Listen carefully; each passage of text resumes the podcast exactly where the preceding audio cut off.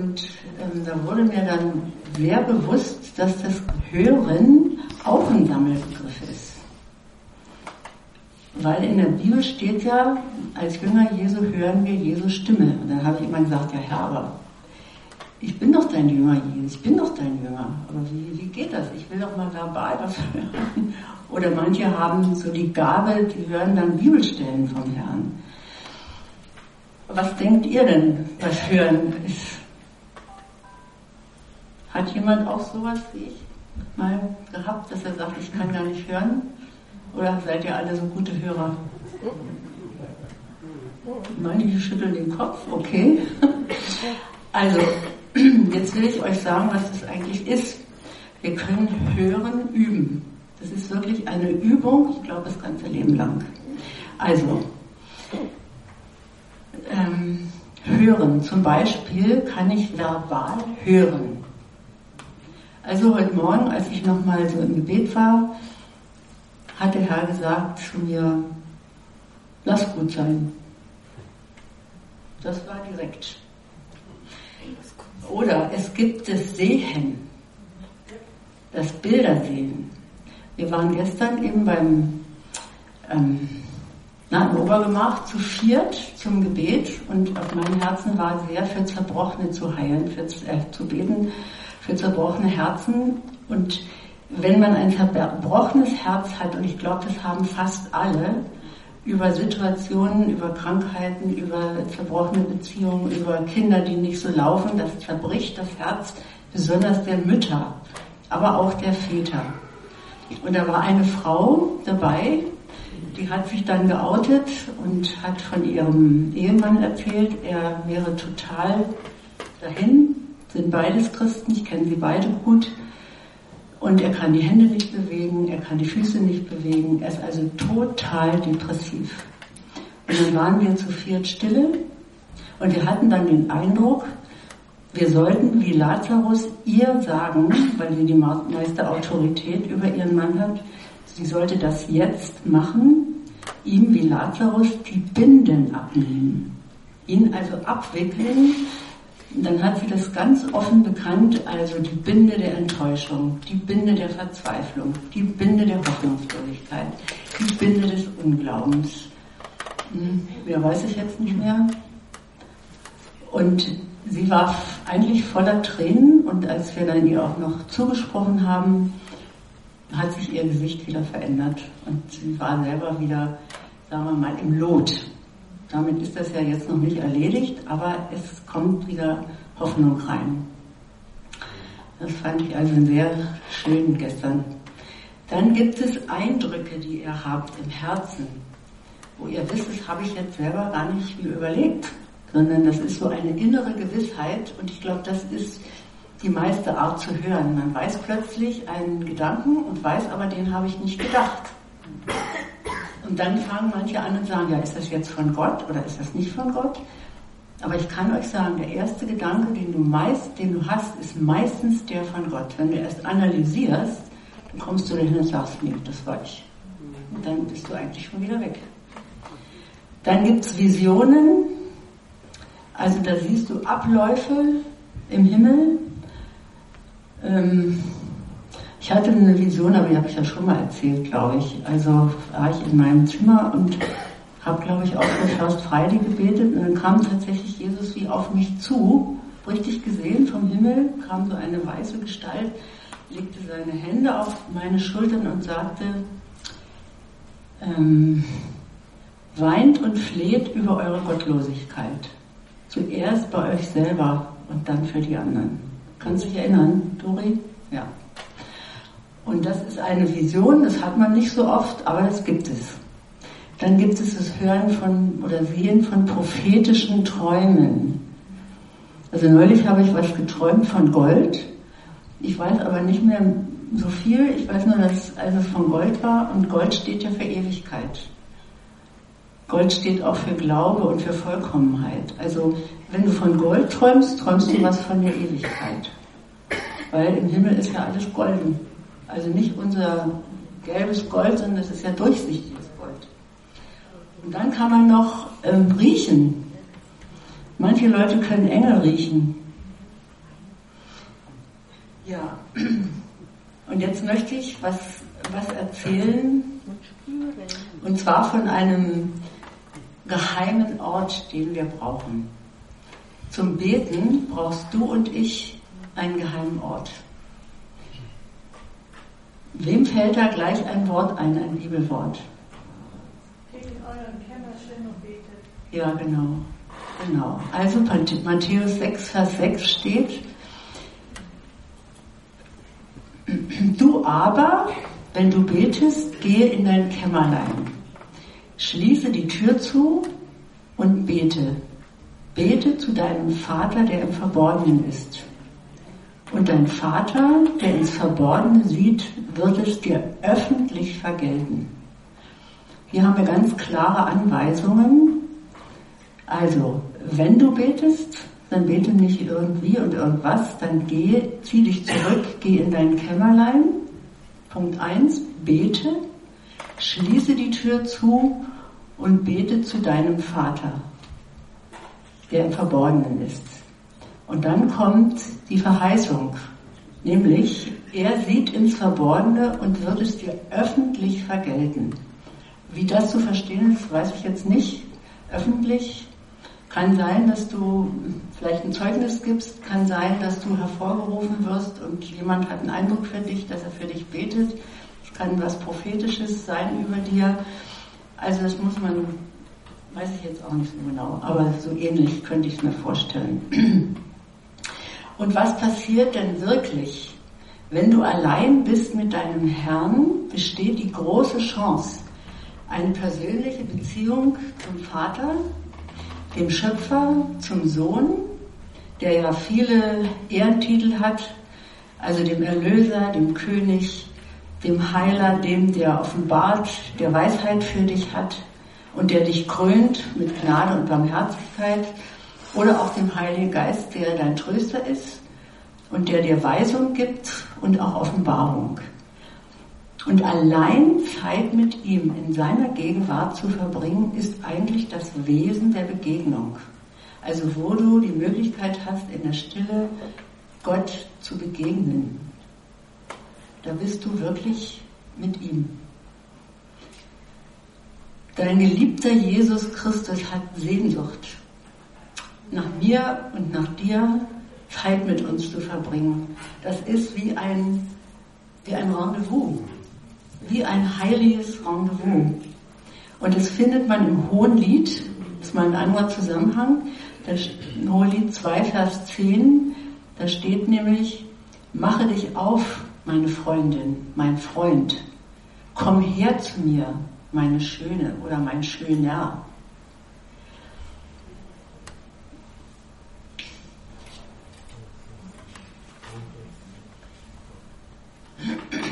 Dieser Ort ist auch ein bestimmter Ort.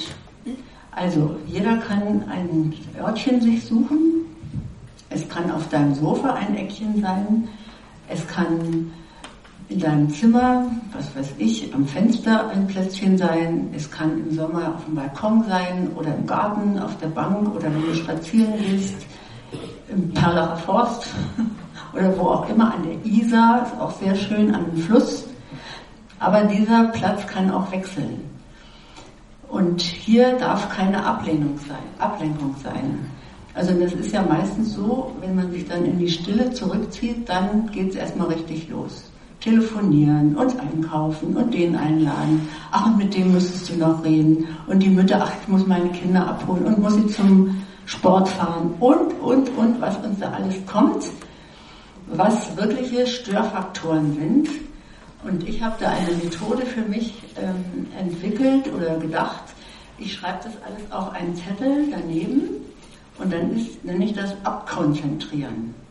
Und dann sage ich heilig, heilig, heilig und dann ist der Heilige Geist so gut und bringt mich wieder zurück in das, was ich eigentlich will. Und dann kann man oder ist man erst bereit, wenn alles andere wegfällt und man einfach, sagen wir mal, nackert ist. Und an diesem geheimen Ort gibt es keine Normen, keine Formen, keine Anweisungen. In dem Augenblick sitze ich, ich zum Beispiel jetzt in meinem kleinen Zimmer, war im Winter so, wenn die Sonne so schön reinscheint, mir ins Gesicht, dann habe ich immer die Assoziation gehabt, der Morgensonne, der Helligkeit, das war Licht, das war Jesus. Da war er einfach da und ich habe dann gar nichts mehr gesagt, habe mich einfach so da reinbegeben und ähm, mich bescheiden lassen. Das war wirklich wie der Glanz Gottes. Also hier ist es intim. Keiner stört, nicht einer. Der, äh, ist der eigentliche geheime Ort, wo wir ihn in unserem Inneren treffen, allein mit ihm Zeit zu verbringen. Ihr wisst, was das Innerste ist. Das Innerste ist unser Herz und nicht unsere Pumpe, sondern unser ganzes inneres Wesen, wo du traurig bist, wo du Freude hast, wo du ähm, akzeptiert bist, wo du angenommen bist, wo du Liebe erfährst. Das ist das, oder wo dich Gedanken vom Herzen her bewegen, das ist das Innerste, das ist unser Herz. Und in den Sprüchen steht ja, behüte zuerst dein Herz, es ist die Quelle des Lebens. Und die Quelle des Lebens ist ja oft verschüttet. Mit Sorgen und mit Krankheit und mit, was weiß ich, wie wird es werden und wenn du umziehst, ach, wie werde ich neue Freunde finden? Also da beschäftigt uns ganz viel oder du hast Fragen an Gott, Dinge, die du nicht verstehst. Wo zum Beispiel, wo komme ich wirklich hin, wenn ich jetzt im Grab liege? Wo komme ich da wirklich hin? Bin ich gleich im Himmel oder gibt es einen Zwischenraum? Das sind ja alles Fragen, die man da stellen kann. Und dann darf man auch warten und eine Antwort erwarten. Also diese Zeit gehört wirklich ihm und das macht den Unterschied. Es ist eine kostbare Zeit und er allein ist würdig, diese Zeit ihm zu schenken. Und es liegt ein großer Segen drauf, wenn man das anfängt, kontinuierlich zu machen. Das können zehn Minuten sein. Und wenn du es mal nicht machst, bitte kein schlechtes Gewissen, dann machst du es eben mal nicht. Dann kannst du immer sagen, beim, im Alltag, Jesus ihn einfach anrufen. Jesus, hier bin ich oder Jesus, hilf mir oder Jesus, ich danke dir oder Jesus, ich vertraue dir. Also deswegen bist du nicht aus deiner Liebe gefallen. Und du und ich ehren ihn eben dadurch. Und in der Zeit der Stille gibt es viele Dinge. Du kannst dich hinsetzen und plötzlich hast du ganz viele Lieder in dir. Oder du wachst auf schon, da fängt die Stille schon an. Oder ich hatte zum, habe sehr oft Lieder und dann denke ich manchmal, ja, jetzt ist aber noch genug, immer dasselbe. Macht, Kraft, Sieg und Frieden. Hat es immer zu in mir gesungen und hörte gar nicht auf. Dann habe ich aber gesagt, jetzt Herr, möchte ich aber schlafen. und dann war es auch so. Also sowas kann sein. Oder äh, du sitzt dann in der Stille vor dem Herrn und plötzlich kommt über dich so ein Geist des Bittens dann mach das. Dann fallen dir vielleicht viele Leute ein oder du bittest für dich selber, wo du noch nicht durch bist, bittest um Erhörung oder du bittest um einen Durchbruch, zu ihm, näher zu ihm zu kommen. Da gibt es ja ganz viele Dinge, aber wir müssen ihm dann auch Raum lassen. Wir können nicht gleich weitergehen. Das zweite ist, ähm, es, du hast manchmal ein Lied in dir, am Tag auch, ohne dass du das ähm, aus irgendeinem Buch dir vorgenommen hast, sondern das singt einfach in dir. Also es kann sein, dass morgens, das hatte ich auch mal vor kurzer Zeit, da habe ich dann immer gesungen, ähm, dies ist der Tag, dies ist der Tag, den der Herr gemacht, den der Herr gemacht. Dies ist der Tag, dies ist der Tag, den der Herr gemacht. Das kennt ihr auch. Lass es uns freuen und fröhlich in ihm sein und es macht ja was mit dir dann. Und vielleicht schmeckst du auch seine Liebe ganz neu. Vielleicht hältst du dich einfach mal hin und sagst, Herr, füll mich doch heute, für heute, nur für heute, mit deiner Liebe. Du kannst die Liebe ja auch nicht aufheben. Du kannst sie nicht irgendwo speichern. Aber du kannst sie jeden Tag neu erbitten. Ich habe mal eine große Tafel gesehen war ich in einem Seminar mitgearbeitet, dann habe ich eine große Tafel gesehen, da waren lauter Teller, mindestens auf jeder Seite zehn, und dann auf jedem Teller war ein Wort. Erbarmen, Liebe, Friede, Freude, Beziehung, äh, Heilung, Offenbarung. Das war die Anweisung, nimm dir doch jeden Morgen vom Tisch des Herrn das, was du für heute brauchst. Du spürst es ja. Brauchst du heute Kraft? Brauchst du heute Mut? Brauchst du heute mehr Liebe? Brauchst du heute mehr Heiligen Geist? Es ist doch alles da. Du brauchst es nur zu nehmen. Geh hin und nimm und sage Dank. Und wir haben jemanden, das finde ich auch ganz wichtig, wir haben eine Adresse, wem wir danken. Das hat die Welt nicht. Die sagen immer, ich bin dankbar. Wenn ich mit S-Bahn-Leuten rede, ja, ich bin dankbar. Ich sage, ja, wie dankbar? Na ja, ich bin immer einfach, aber ich sage, wem sind Sie denn dankbar? Und dann ist Punkt. Aber Sie sind dankbar, das ist ja schon auch was. Aber wir haben keine Adresse. Wir haben aber eine Adresse. Und manchmal schenkt Gott dir auch eine Offenbarung, wer du in Jesus Christus bist. Wisst ihr das? Wer ihr in Jesus Christus seid, das ist eure Identität. Nicht deine Leistung, auch nicht dein Gebet, auch nicht dein Bibellesen, das ist nicht deine Identität. Aber wenn du weißt, wer du in, in ihm bist, als der John Wimber anfing hier zu predigen, da war ich bei einer der ersten großen Konferenzen, ich glaube das war Frankfurt, da saß ich vorne in der ersten Reihe und der redete da auch über die Liebe und plötzlich hat jemand seine Hände, das war natürlich Gott, rechts und links auf meine Wangen gelegt und hat zu mir gesagt, du bist meine geliebte Tochter. Dann habe ich natürlich geheult, ist ja klar, vor lauter Freude natürlich. Ja, also so kann es sein. Der geheime Ort ist der wichtigste Schlüssel zu deiner Veränderung. Und wenn du für Veränderung offen bist, sag es ihm. Erlaube ihm, dich zu verändern. Zum Beispiel unsere negativen Gedanken, unsere Anklagen, unser Verurteilen, jemand im Herzen missachten und so weiter und so weiter. Das kennt ihr besser in euch selber als ich. Aber ich glaube, Herr will das auch in den Gemeinden tun, dass wir nicht den anderen missachten oder sagen, ach, der ist ja so und so, sondern dass wir ihn wirklich anfangen zu lieben, ihn mit den Augen Jesus zu sehen. Ich meine, ich kann das auch nicht immer, aber ich bin sehr bereit dazu, den anderen so zu achten, wie er ist. Und das ist ja schon ganz viel, wenn wir das könnten. Also Herr, ich bitte dich, dass du das auch in den Gemeinden, auch bei uns tust, dass wir den anderen lernen zu lieben, mit deinen Augen zu sehen. Und dann ist ja dieses Wort, und ich glaube, das müssen wir sehr ernst nehmen, richtet nicht, damit ihr nicht gerichtet werden. Matthäus 7, Vers 1 und 2. Haben wir das? Wenn nicht, habe ich es ja gesagt. Haben wir schon. Also richtet nicht, damit ihr nicht gerichtet werdet. Richten ist ja noch mehr als beurteilen. Das Richten ist ja verurteilen. Und wenn wir das machen, dann wird uns Gott mit demselben Maß auch richten. Und ich finde, das ist ein sehr strenges Wort. Also, wem das zu Herzen geht, der wird dann wahrscheinlich in den nächsten Tagen darum bitten, dass er diesen, das ist ja ein Geist in uns, ein Richtgeist, dass Gott ihm den nicht, der nimmt ihn uns nicht weg, aber wir dürfen ihm sagen, hier, ich will das nicht.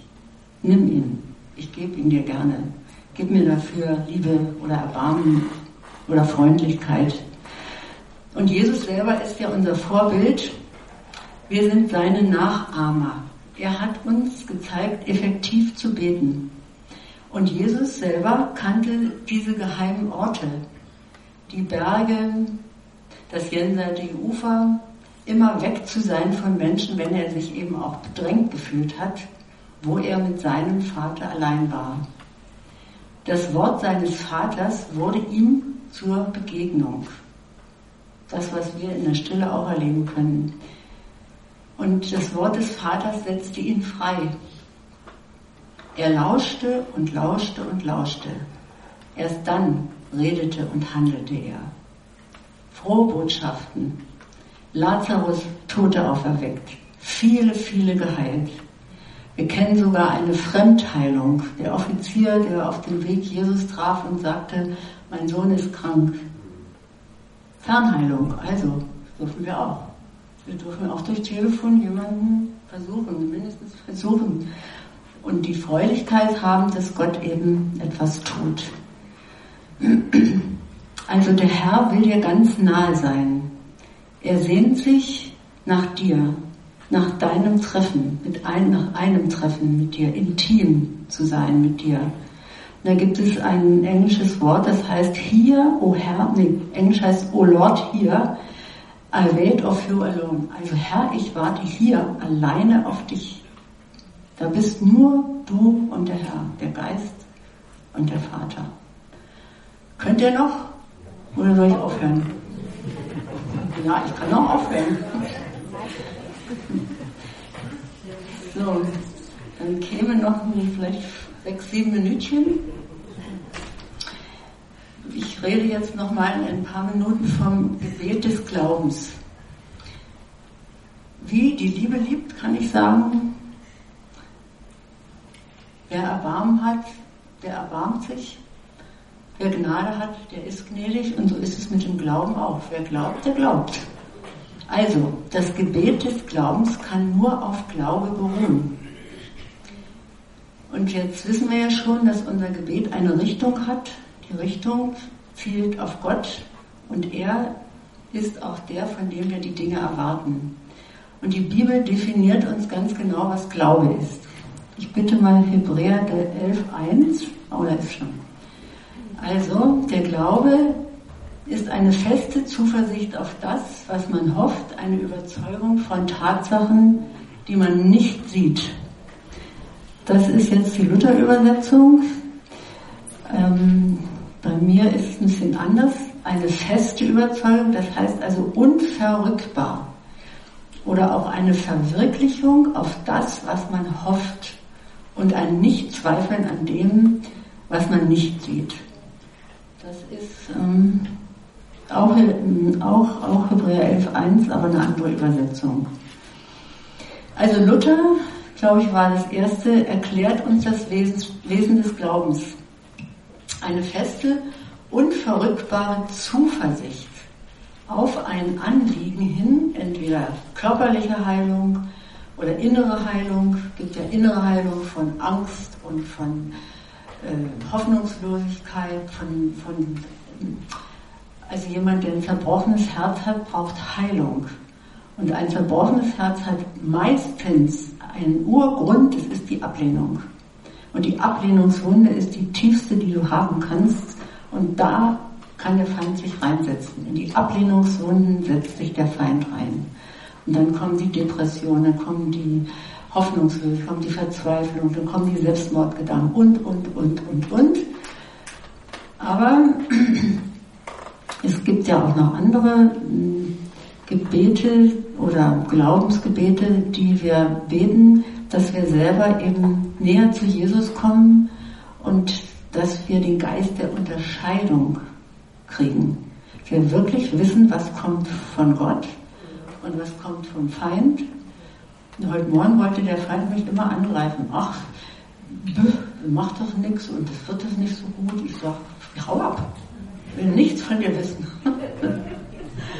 Und ein altes Lexikon sagt, Glaube ist eine Erwartung dessen, worauf das Verlangen des Herzens zielt. So, und jetzt kommt noch Punkt B.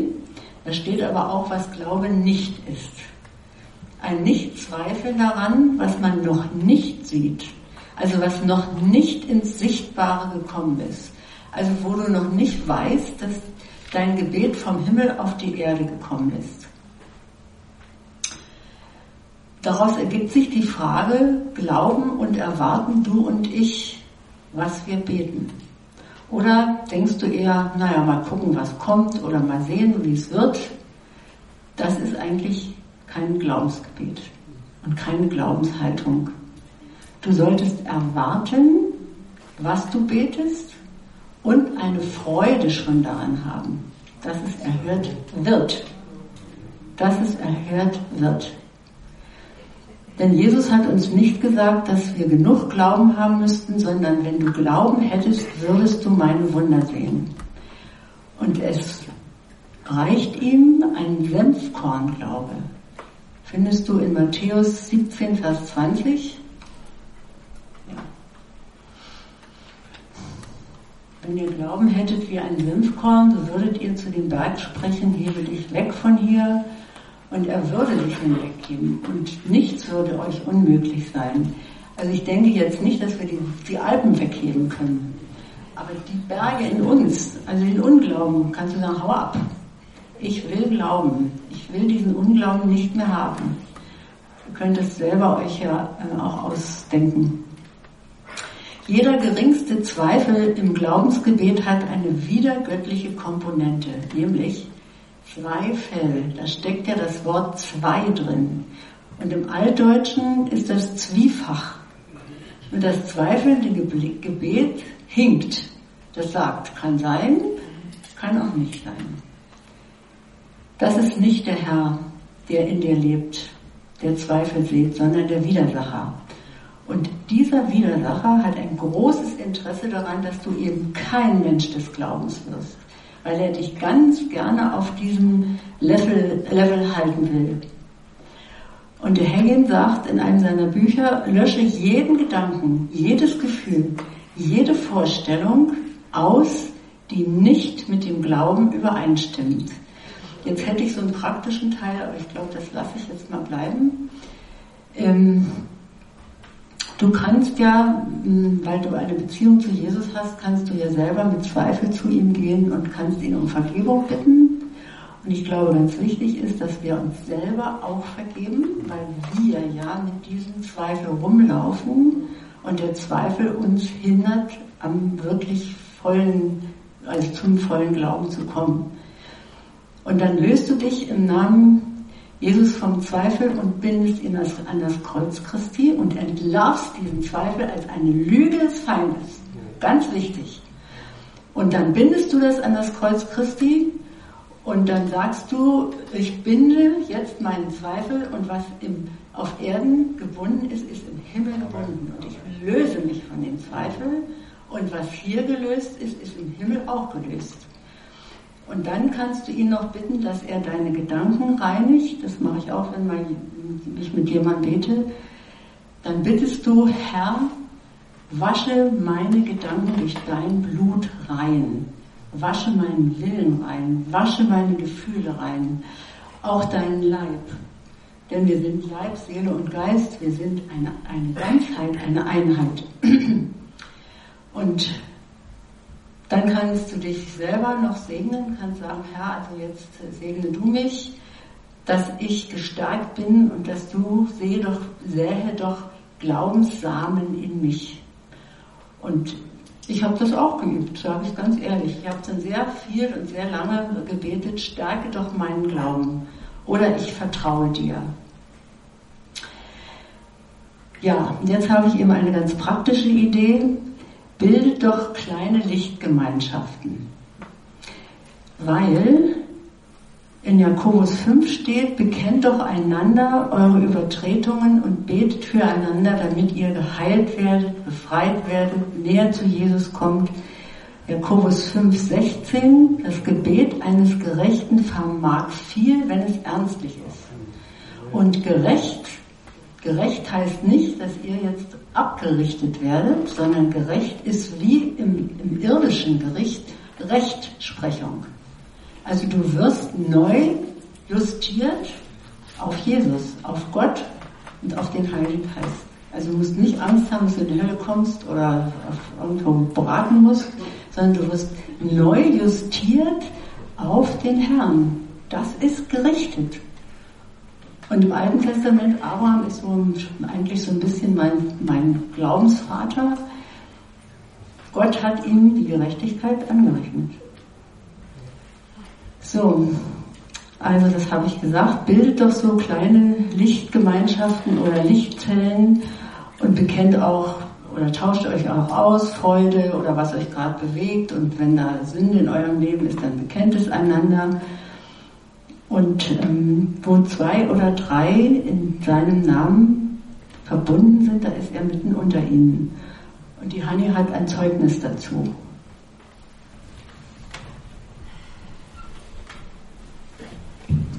Hallo liebe Geschwister.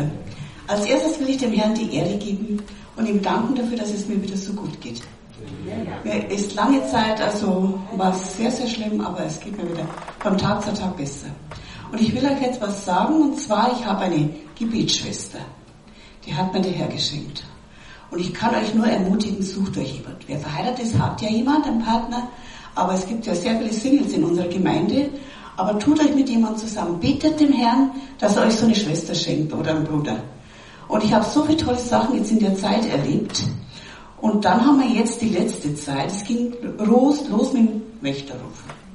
Da habe ich mir gedacht, das hast du nie gemacht und dann nimmst du jetzt so einen Zettel mit. Habe eben abends reingeschrieben und dann sage ich das meiner Gebetsschwester. Sage gut und du, ich mache einen Wächterruf. Sagst du, ach weißt du was, Hanni, da mache ich mit. Außer das ist ganz toll, Gudrun, weil ich habe noch nie eine Stunde gebetet am Stück. Und dann haben wir angefangen. Am Anfang war es ein bisschen zäh, aber das wurde dann zum Schluss ging es, die Stunde war so schnell vorbei. Dann haben wir richtige Freude dran gehabt. Dann sagt sie zwei, drei Tage später, ruft sie mich an und sagt, was hältst du davon, wenn wir heute eine Stunde beten? Sag ich, ja, warum nicht? Dann haben wir wieder eine Stunde gebetet. Wieder ein paar Tage später sagt sie zu mir, was hältst du davon, wenn wir das mal eine Woche machen? Ja, sag ich, warum nicht? Ja. Und das Gebet ging immer leichter von der Hand, ja. Nach der Woche haben wir gesagt, eigentlich hängen wir noch eine Woche dran. Dann soll ich euch was sagen. Wir haben gesagt, wir hören nicht mehr auf. Wir beten jetzt jeden Abend eine Stunde, manchmal nachmittags, und zwar am Telefon. Und ich kann euch nur sagen, ich will euch Mut machen, macht es. Da ist so ein Segen drauf und so eine Gnade. Wir haben so viel Erkenntnis in der Zeit bekommen. Und wir beten für unser Land, wir treten für unser Land ein, wir beten gegen den Islam, dass der Islam, wir, Deutschland braucht so viel Gebet, der Islam nimmt so überhand in Deutschland und der muss weg und wir schmeißen ihn jeden Tag raus. Und wir haben ihn abgeschnitten mit dem zweischneidigen Pferd, äh, Schwert, Entschuldigung. Und es, ich kann euch nur ermutigen, es ist Gnade über Gnade. Amen. Amen. Muss man nicht mehr hinzufügen.